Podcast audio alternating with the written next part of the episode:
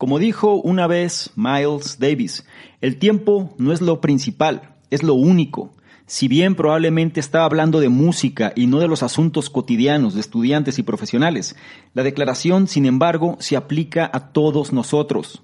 Pasamos gran parte de nuestra vida tratando de llegar a tiempo, cumplir con los plazos y obtener los resultados más eficientes de la hora que tenemos.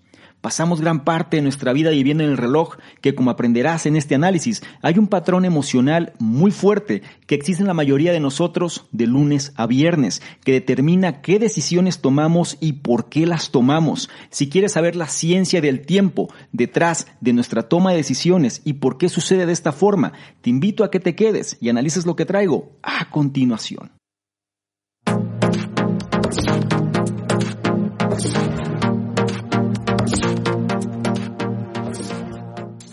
¿Qué tal? Muy buenos días, buenas tardes, buenas noches, independientemente de la hora en la que estés analizando esta información.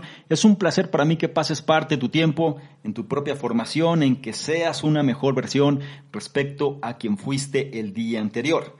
Y en esta ocasión le toca el turno a un libro que para mí se ha convertido en una verdadera sorpresa, grata sorpresa y sobre todo creo que es sumamente revelador y las personas que comprendan su contenido realmente van a poder convertirse en mejores versiones sumamente rápido. El libro se le llama, o libro se llama más bien, ¿Cuándo? de su autor Daniel H. Pink. El libro en inglés se le conoce como When. Este es un libro el cual revisa alrededor de 700 estudios científicos para comprender mejor el papel que juega la sincronización del tiempo en nuestras vidas. Vamos a hablar de este concepto del tiempo, del momento, del timing, como se le conoce en inglés, del ritmo. En otras palabras, cuándo hay que tomar decisiones y por qué hay que tomarlas. Y no nada más eso, sino entender por qué debemos hacerlo en esos momentos. Vamos a comprender y a entender por qué muchas veces hay cosas que no nos funcionan aparentemente y a otras personas sí por qué hay gente que tiene resultados más fácilmente y quizá otros no, si es que hacen relativamente lo mismo. Vamos a cuestionar quizá conceptos preconcebidos o bien sugerencias, recomendaciones que han hecho otros autores y vamos a comprender por qué no siempre funciona para todos. Es decir, no hay nada escrito en piedra y simplemente vamos a comprender mejor nuestra propia esencia es importante que te diga que el autor revisa los datos de los campos de la economía, la antropología, la psicología social y otros, dando al lector una visión exhaustiva de por qué tomamos las decisiones que tomamos y por qué las tomamos cuando lo hacemos. Es importante que te diga también que este libro pues tiene una gran cantidad de investigaciones realizadas sobre este concepto del momento o del tiempo en relación a la parte médica, en relación a la parte económica, como dije previamente, y por qué se desprenden ciertas conclusiones. Incluso, por ejemplo, si tú te enorgulleces de tener un estilo de vida quizá más libre y no estás en un trabajo de oficina 9 a 5, es probable que vas a encontrar una gran comprensión de la naturaleza humana en este análisis y realmente es lo que te quiero transmitir. Vamos a entender mejor nuestra propia esencia. En este análisis vamos a descubrir aspectos interesantes como por qué debes evitar, o más bien cuándo debes evitar la mesa de operaciones, qué significa napuchino, este nuevo concepto que seguramente te va a hacer mucho clic, y por qué tantos jóvenes de 29 años se ponen a correr maratones. La edición del libro que vamos a revisar fue la que se hizo en enero de 2018 y su autor es Daniel H. Pink. Es autor de varios libros, incluidos los más vendidos del New York Times, como When, que es el que estamos analizando aquí, Drive, To Sell is Human, A Whole New Mind, como te dije previamente, entre otros. Sus libros han ganado múltiples premios y han sido traducidos a más de 39 idiomas. Como puedes ver, el autor Daniel H. Pink es una autoridad en el tema y sobre todo si logras comprender los puntos o alguno de ellos que más impacto pueden tener en tu vida. Estoy seguro, como te dije antes, vas a convertirte en una mejor versión. Por lo que te invito a que prestes atención a cada uno de ellos, trata de tomar notas si te es posible, si no, simplemente analízalos y después trata de implementar aquel o aquellos que más resuenen contigo. Sin más por mi parte, empezamos ahora con el primero de ellos, que dice, hay un patrón emocional en nuestra vida diaria La gente ama sus rutinas diarias. Día tras día nos cepillamos los dientes, nos duchamos, tomamos una taza de café, llevamos el perro a pasear, revisamos el buzón, leemos las noticias, etc. Pero ¿sabías que en paralelo a estos hábitos hay otro patrón más sutil en nuestra vida diaria? Los investigadores de la Universidad de Cornell buscaron en Twitter para tener una idea del estado de ánimo prevaleciente de las personas durante un día típico. Al examinar 500 millones de tweets en un periodo de dos años, vieron emerger un patrón muy claro. Existe una sensación general de positividad que alcanza su punto máximo durante la mañana, cae rápidamente por la tarde y luego vuelve a subir por la noche. Este ciclo ocurre todos los días de la semana, para casi todos, independientemente de la raza o la nacionalidad. Por supuesto, Twitter no es el mejor indicador de precisión emocional, ya que no es exactamente conocido por su honestidad, y el software que los investigadores usaron para buscar palabras en cierto significado emocional no puede detectar cuando esas palabras se usan sarcásticamente. Sin embargo, este mismo patrón también se ha notado en otros estudios. Los científicos del comportamiento, utilizando lo que se le conoce como el método de reconstrucción diurna, DRM por sus siglas en inglés, para recorrer hora a hora la vida de las personas, encontraron el mismo patrón. Los niveles de positividad o felicidad alcanzan su punto máximo por la mañana, caen en picado por la tarde y luego se recuperan o vuelven a subir y alcanzan su pico de nuevo en la noche. Este patrón diario se conoce como el pico de la mañana, el valle de la tarde y el rebote de la noche. Del mismo modo, los niveles de negatividad muestran exactamente lo contrario. Están en aumento por la tarde y caen por la noche. Lo interesante es que este patrón tiene un impacto muy directo en el trabajo que hacemos.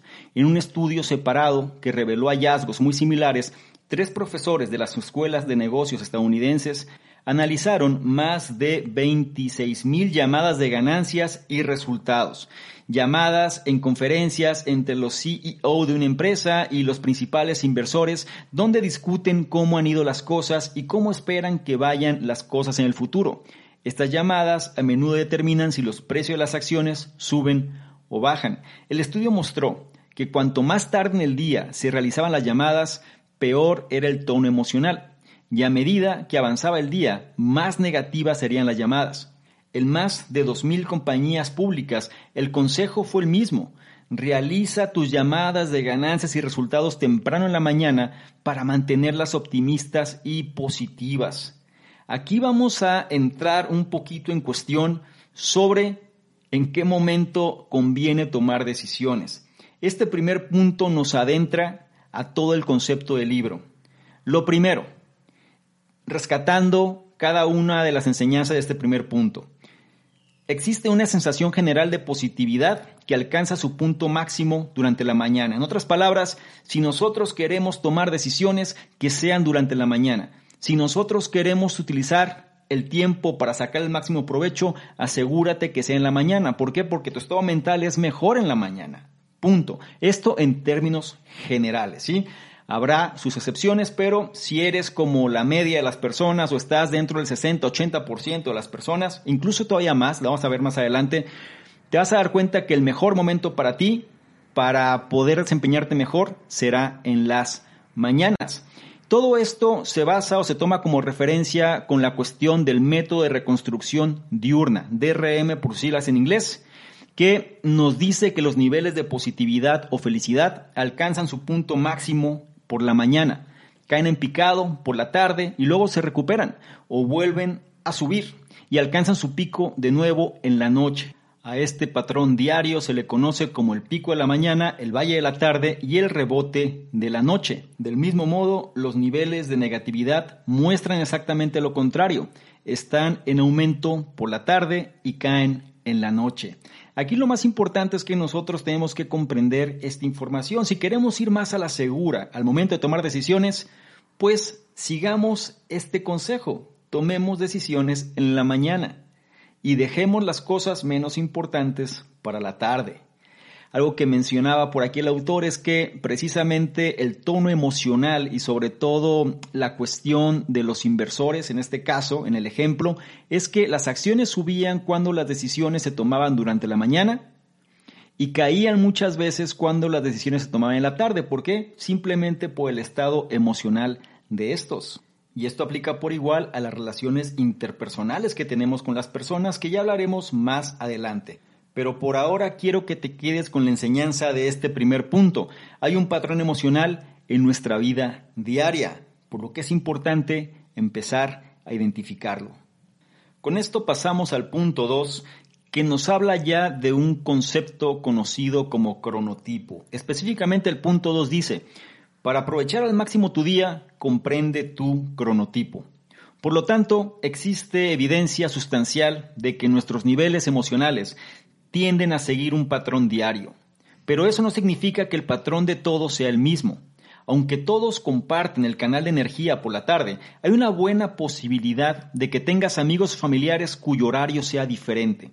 Los estudios muestran que, en promedio, una de cada cuatro personas tiene un reloj interno diferente, o lo que se le conoce como cronotipo. Además del cronotipo normal que experimenta el pico en la mañana, el valle de la tarde y el rebote de la noche, hay otros dos tipos. Está el búho nocturno y para usar el término del autor, para madrugadores se encuentra la alondra. La investigación sugiere que del 20 al 25% de las personas son búhos, quienes, como el inventor Tomás Alva Edison y el novelista Gustav Flaubert, alcanzan su punto máximo alrededor de las 9 pm, que es cuando prefieren ponerse a trabajar y tienden a experimentar su recuperación positiva en la mañana. De hecho, los estudios sobre los patrones de sueño y los tipos de personalidad muestran que los búhos tienden a ser más creativos, así como un poco más neuróticos, impulsivos y depresivos que el tipo habitual. En cuanto a las alondras, estas son las personas que se acuestan temprano y que se levantan temprano, que simplemente tienden a experimentar el pico, la depresión y el rebote unas horas antes de lo normal. También suelen ser un poco más estables, felices, agradables e introvertidos que el resto. Para aprovechar al máximo tu día y programarlo de la manera más eficiente posible, debes identificar tu propio cronotipo y comprender que ciertas tareas se manejan mejor durante ciertos momentos del día. Por ejemplo, si te encuentras entre el 60 y el 80% de las personas que no son ni alondras ni búhos, un grupo que el autor llama el tercer pájaro, entonces el pico de la mañana es el mejor momento para manejar tareas analíticas que requieren una lógica, mente enfocada y disciplina. En cuanto a las tareas que requieren un pensamiento más abstracto o fuera de la caja, esto se maneja mejor durante el rebote de la tarde y temprano durante la noche. Sin embargo, si eres un búho, debes revertir este consejo. Dado que tu pico es de noche, este es el momento de pensar analíticamente, mientras que la mañana es para tareas creativas y perspicaces. No importa quién seas, Trata de programar las tareas sin sentido y de trabajo ocupado durante la mañana. Y si estás tratando de obtener una decisión favorable de alguien, siempre trata de reservar una cita por la mañana. Este punto número dos es crítico. El concepto del cronotipo. Y te voy a explicar una experiencia que me pasó hace varios años en una empresa donde trabajaba.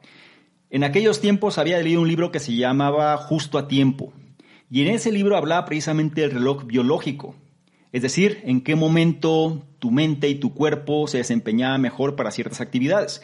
Y recuerdo que yo tenía un jefe en aquel momento o en aquella época, el cual pues era un jefe del tipo tradicional, ¿no? Es decir, alguien que estaba acostumbrado a dar órdenes y simplemente se tenían que hacer las cosas como el jefe dijera que se tenían que hacer. Entonces siempre teníamos juntas, reuniones, siempre había eh, asuntos importantes, ¿no? Entre comillas, y de pronto eran asuntos realmente muy poco importantes, poco relevantes, pero que consumían gran parte del tiempo.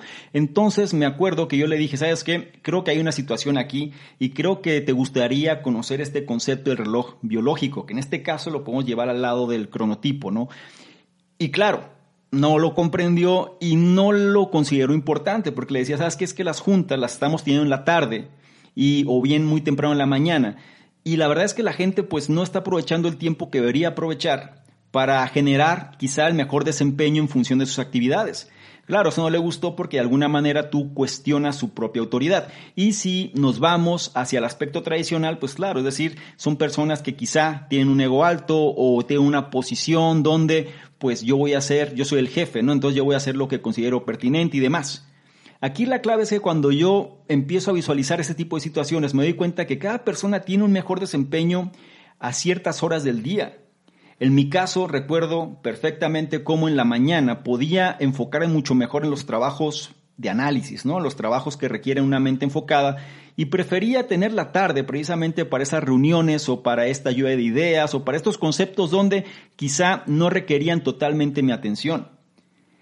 Es frustrante muchas veces cuando te ponen una actividad de un tipo a una hora del día que no es la que corresponde a tu cronotipo.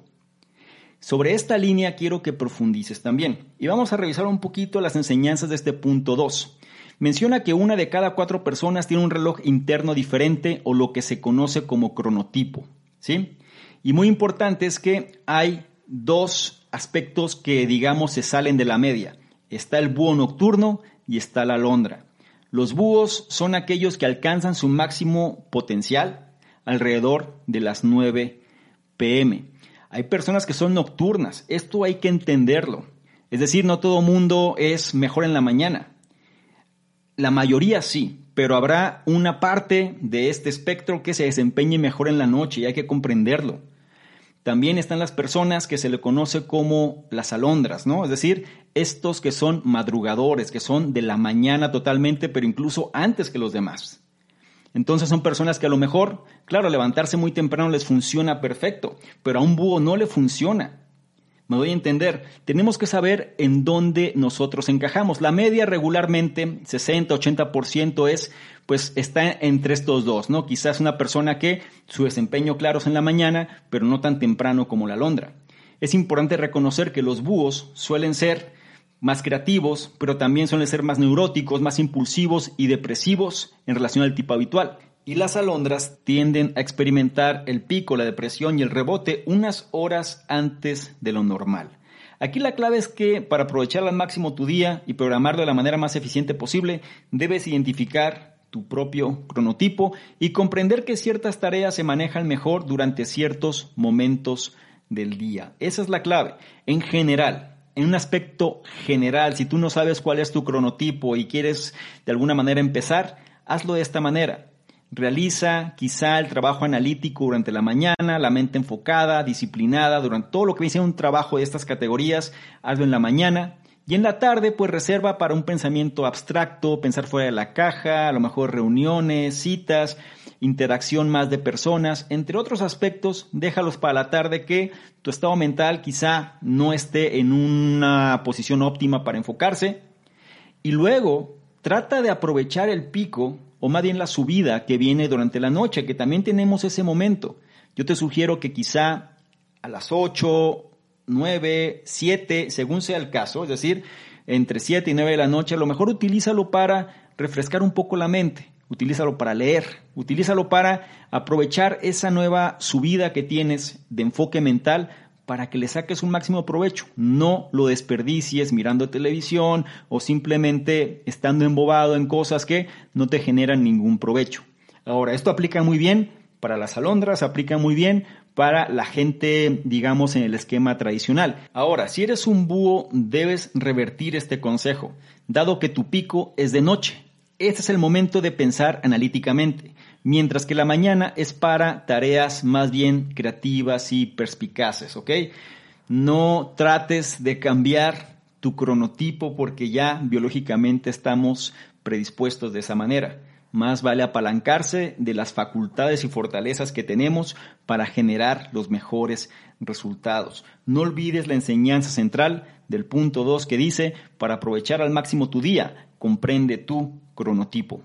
A continuación pasamos al punto 3 con uno de los conceptos que todavía sigue causando mucho ruido. El punto 3 dice, estate atento y toma descansos para evitar errores del mediodía. Puedes saber cuál es tu cronotipo actual, pero aquí está la cosa tendemos a movernos a través de estos diferentes tipos a medida que envejecemos. Y presta atención, los niños pequeños y las personas mayores generalmente son alondras, mientras que los adolescentes tienden a ser búhos.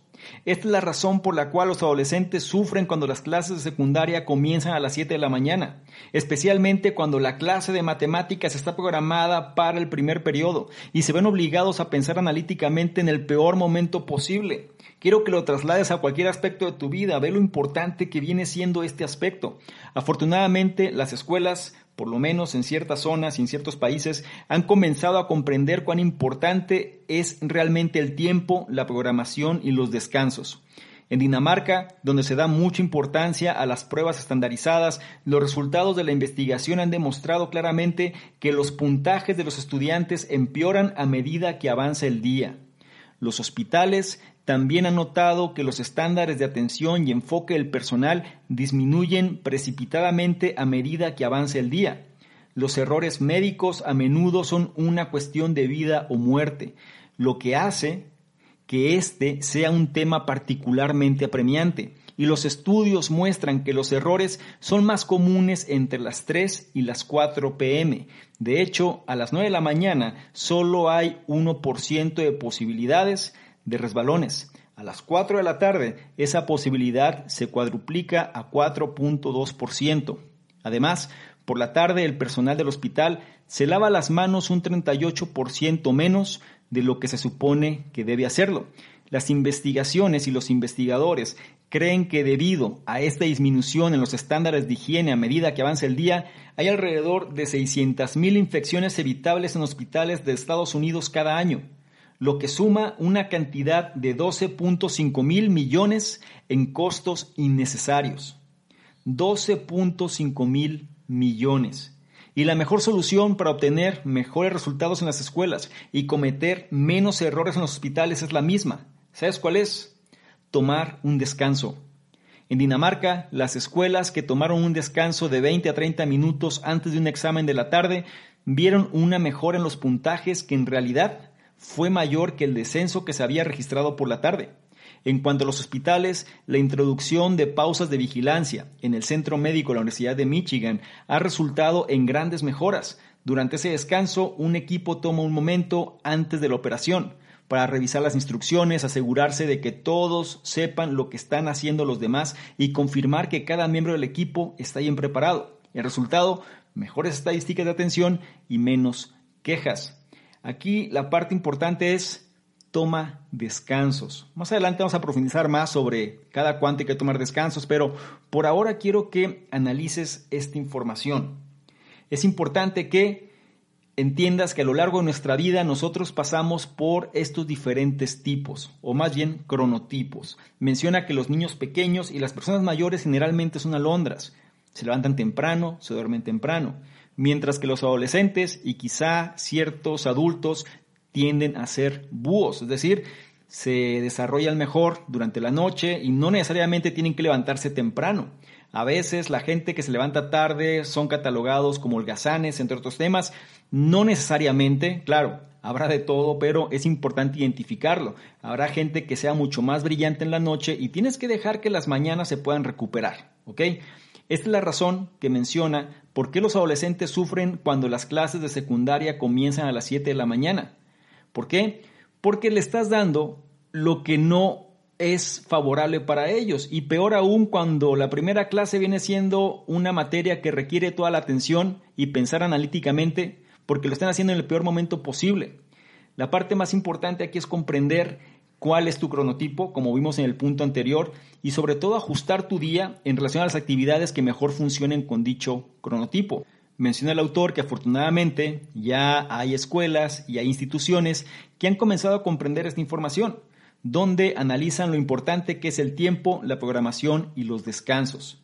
Aquí cuál es la enseñanza central de este tercer punto, que tienes que tomar un descanso para llevar a cabo o para tener un mejor desempeño en relación a la actividad que quieres hacer.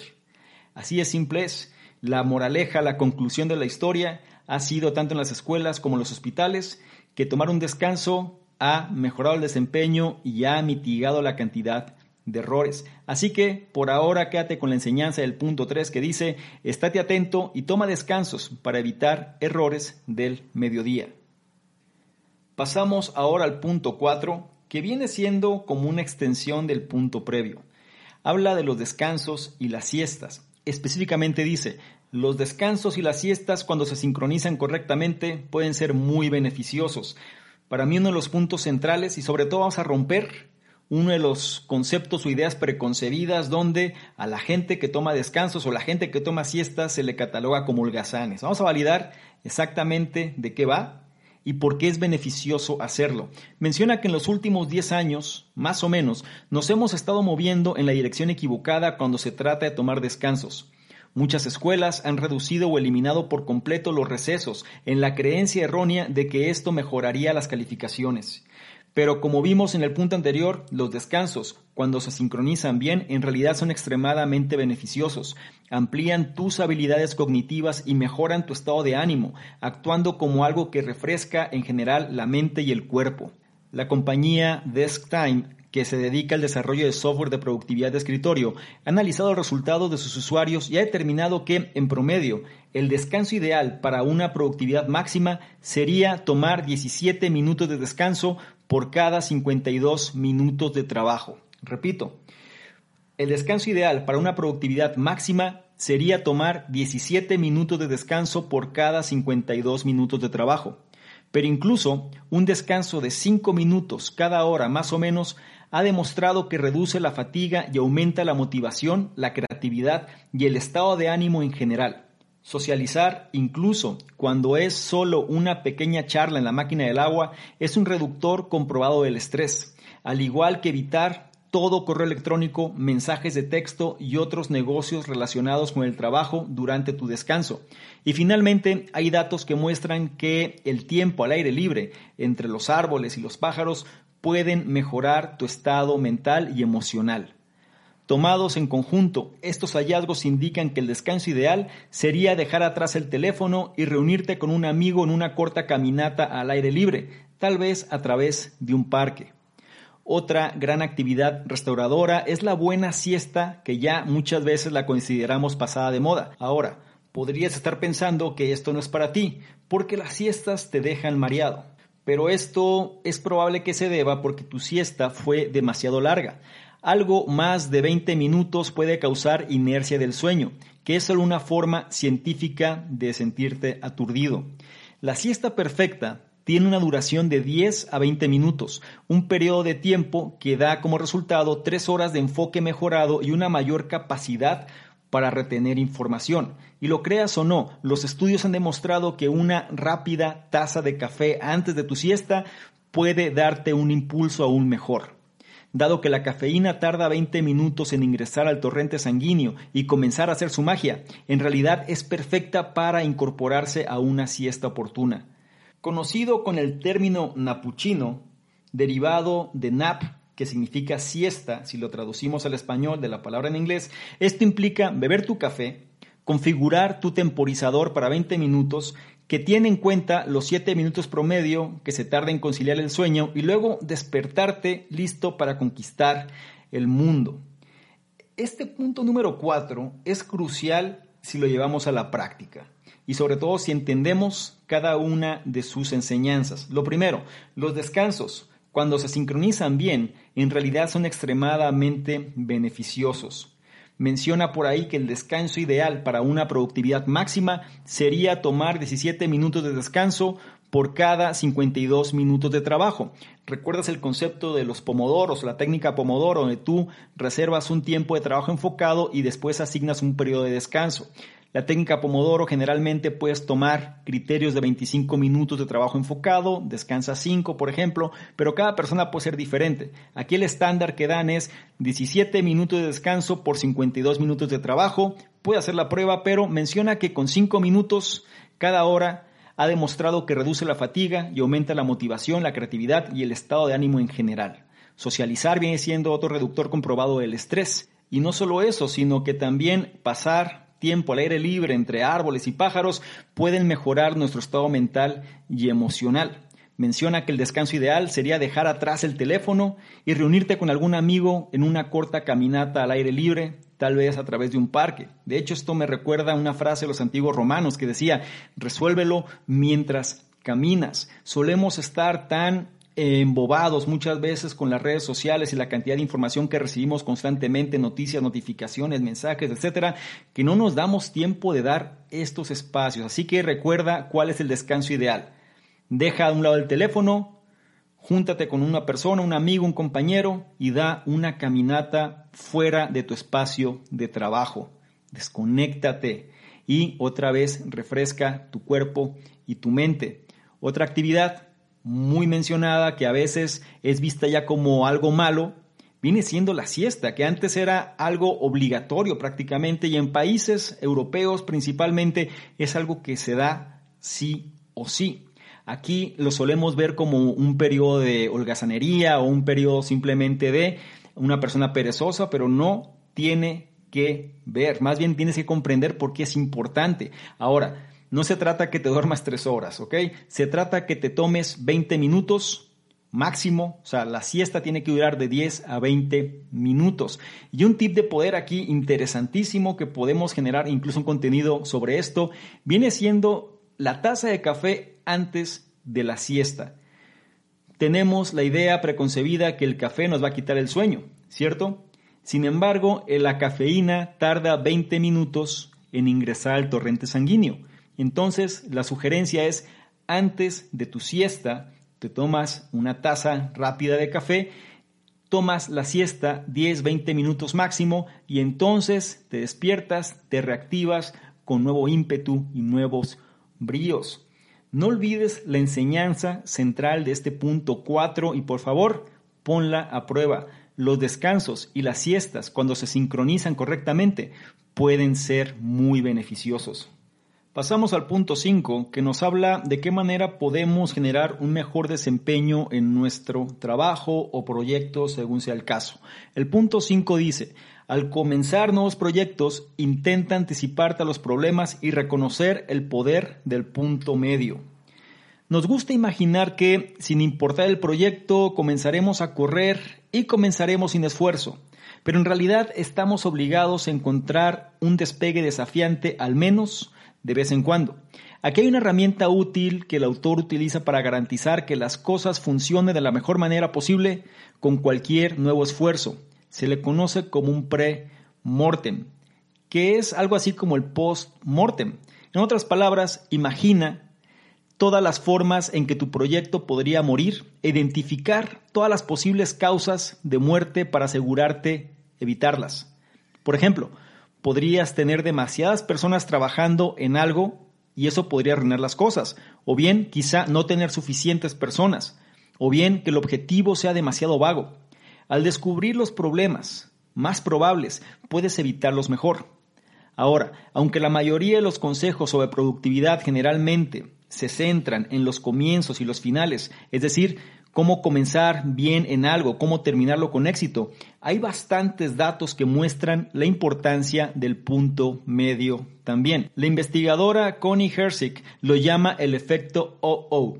Después de grabar en video y estudiar los esfuerzos del personal del hospital, del banco y la universidad, Herzig se sorprendió al ver el mismo comportamiento surgir una y otra vez comenzaría un proyecto, no se haría nada y luego en el punto medio preciso entre el inicio y la fecha límite, el equipo se reuniría y diría, oh, oh, tenemos que ponernos a trabajar. Solo entonces comenzarían a progresar. Tal vez no sea una coincidencia que ocurra algo similar en los deportes, particularmente en el baloncesto.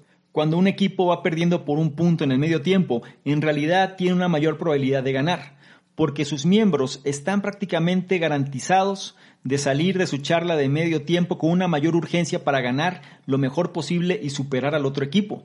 Al reconocer que el punto medio es el lugar perfecto para darle a tu equipo una chispa de motivación y productividad, puedes usar el momento OO a tu favor y convertir el último tramo del proyecto en una oleada de actividad. Aquí vamos a profundizar un poco sobre la enseñanza de este punto 5 al momento de desarrollar proyectos. Esto también lo podemos llevar a lo que se le conoce como la ley de Parkinson. Es decir, nosotros tenemos un tiempo estimado, pero ajustamos ese tiempo en relación a la actividad como tal. En otras palabras, si decimos que una actividad nos toma una semana y de pronto no hemos hecho algo y ya han pasado tres días, es posible que terminemos el proyecto o la actividad en los cuatro días restantes. Es decir, vamos ajustando el tiempo en función de la actividad. Ahora, algo que es importante aquí y sobre todo la enseñanza de este quinto punto es los puntos medios. Solemos darle mucha importancia al inicio y al final. Sin embargo, la función del punto medio es la que va a determinar el éxito o el fracaso del mismo.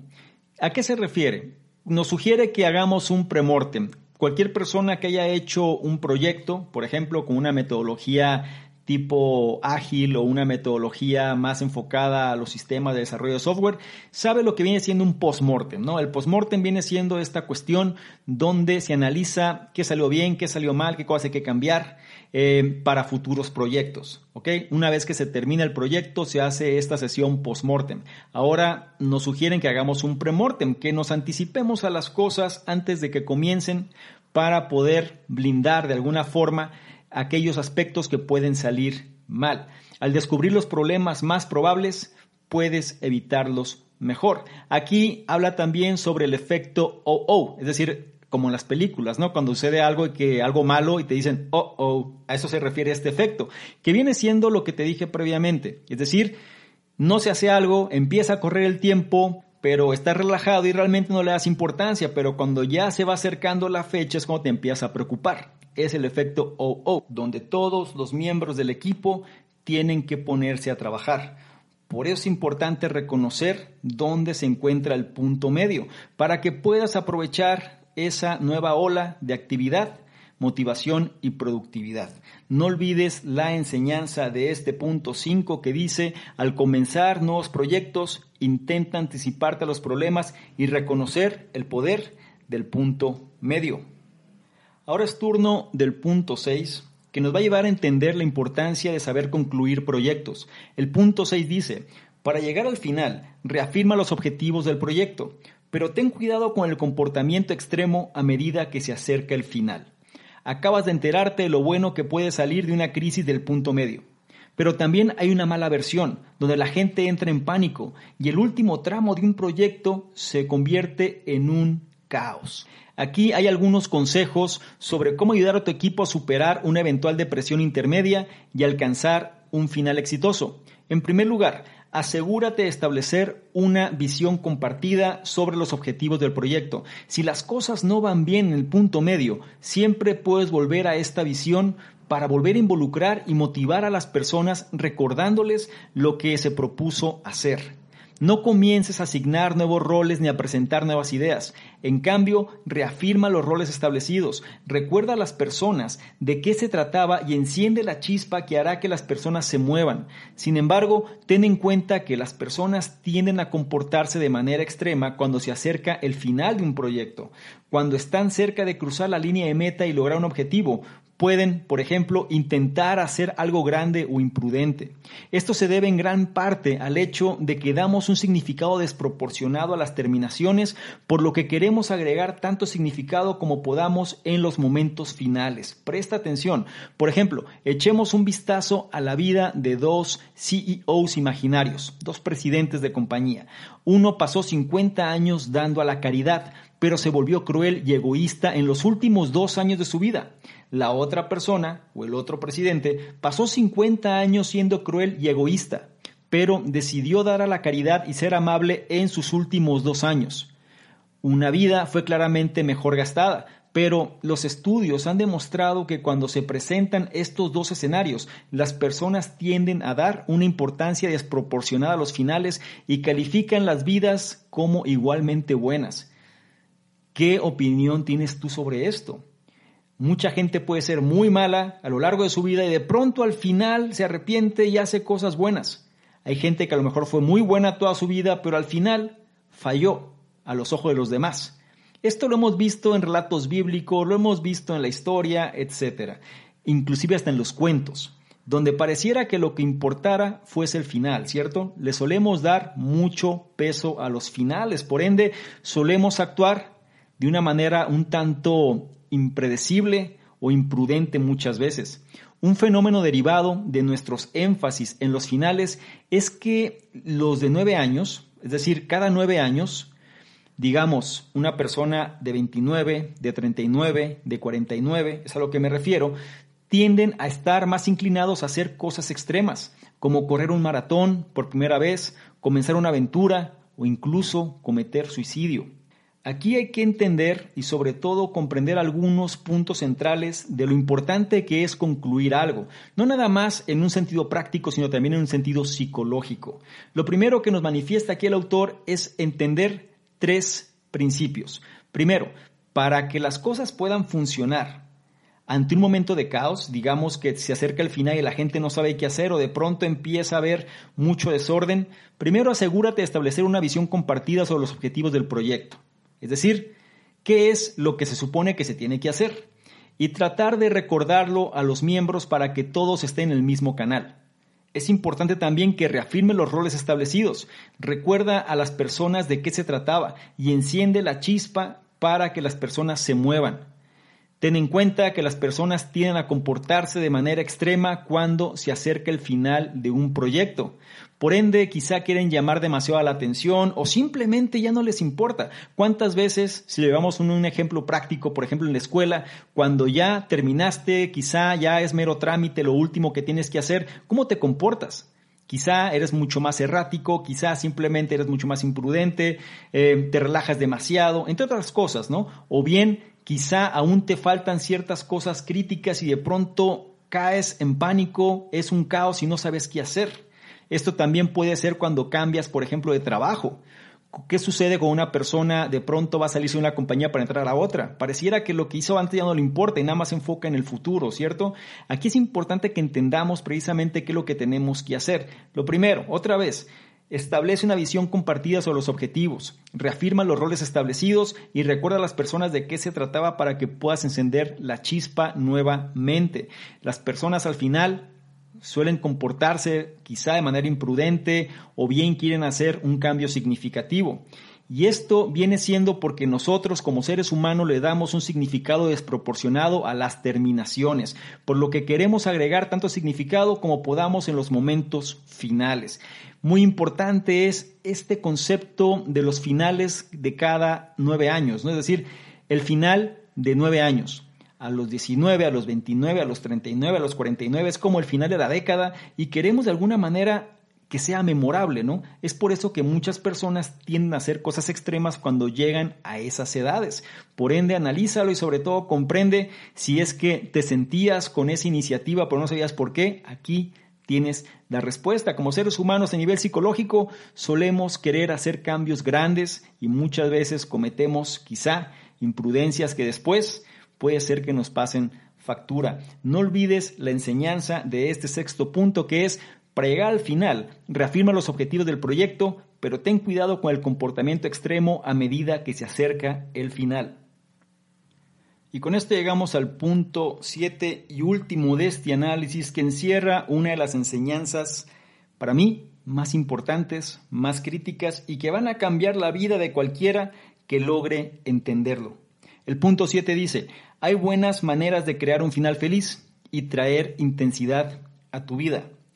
Por lo tanto, las personas enfatizan demasiado la importancia de los finales y generalmente muestran un comportamiento extremo cerca del final. Esta tendencia es casi tan predecible como nuestro deseo de que los finales sean felices. Y no solo feliz, sino conmovedor. La conmoción o el hecho de que sea conmovedor es esa felicidad agridulce que está sombreada quizá por la tristeza, una emoción que parece capturar la esencia de la condición humana. La empresa Pixar, por ejemplo, es una profesional en lo conmovedor. Y si no me crees, analiza películas como Up, que siempre te sacan la lágrima. Sabiendo esto, podemos tomar medidas para que nuestros finales sean más satisfactorios. Por ejemplo, cuando te gradúes de la escuela o termines un puesto en un trabajo, escríbete una carta a ti mismo en el futuro y no la leas hasta dentro de cinco años. Puedes pensar que no estarás tan interesado en lo que te tienes que decir en ese tiempo, pero es probable que te sientas conmovido cuando llegue el momento. Dichas letras encierran la brecha entre el pasado y el presente, que es una de las mejores formas de alcanzar la conmoción en tu propia vida. Muchos gurús te dirán que la felicidad viene al vivir en el momento o estar plenamente en el presente, pero esto es solo la mitad.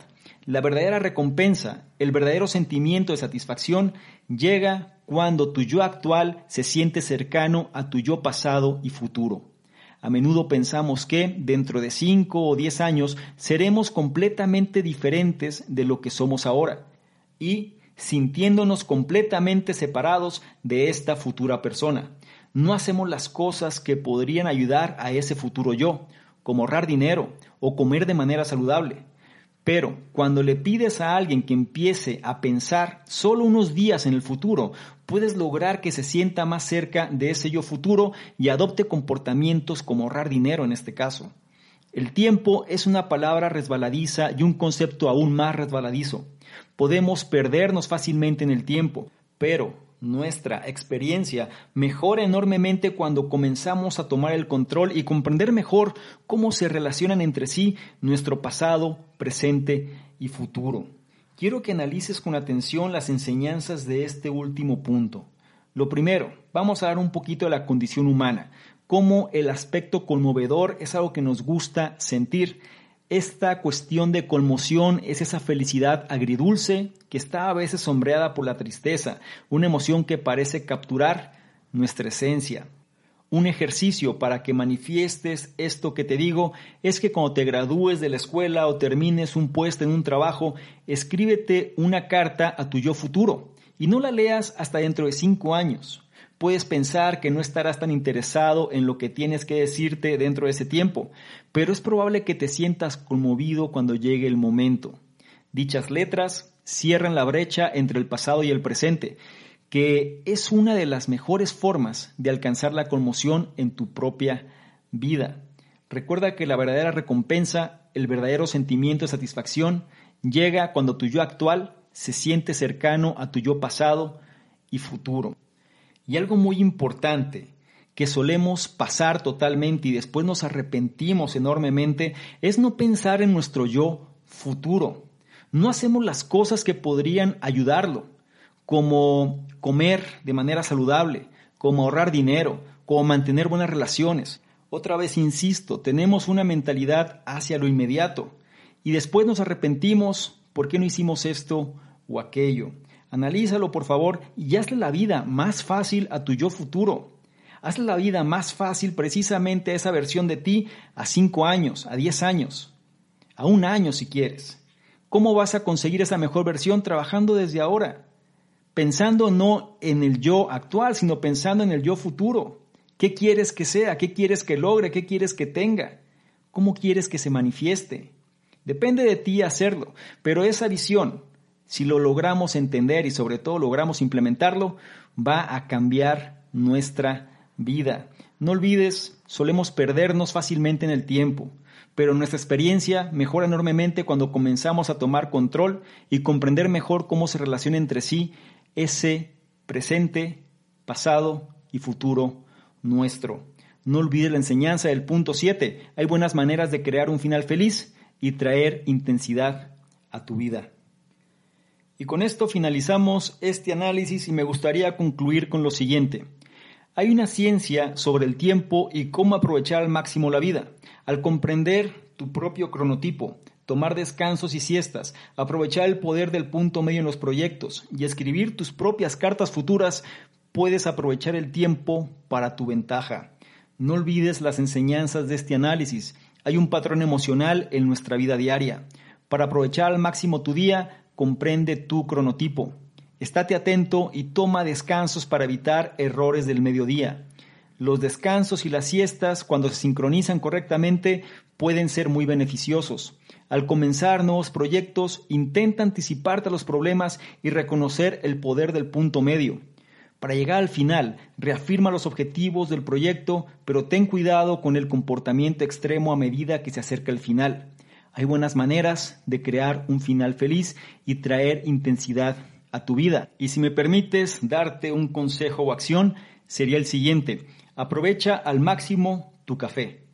No tomes café a primera hora de la mañana. Se ha demostrado que el café interfiere con el cortisol, una hormona que naturalmente te ayuda a despertarte. Por lo tanto, bebe un poco de agua primero para hidratarte y ayudar a controlar el hambre y toma tu primera taza de café de 60 a 90 minutos después de despertarte. Obtendrás el mayor beneficio de esa manera. Con esto cerramos el análisis del libro Cuando, When en inglés, de su autor Daniel H. Pink, un libro que nos ayuda a averiguar si el tiempo realmente lo es todo. Te invito a que profundices en los puntos que acabamos de revisar. Por favor, comenta cuál es el punto, los puntos que más resonaron contigo, cuáles de ellos vas a implementar y sobre todo tu opinión en general en relación a este contenido.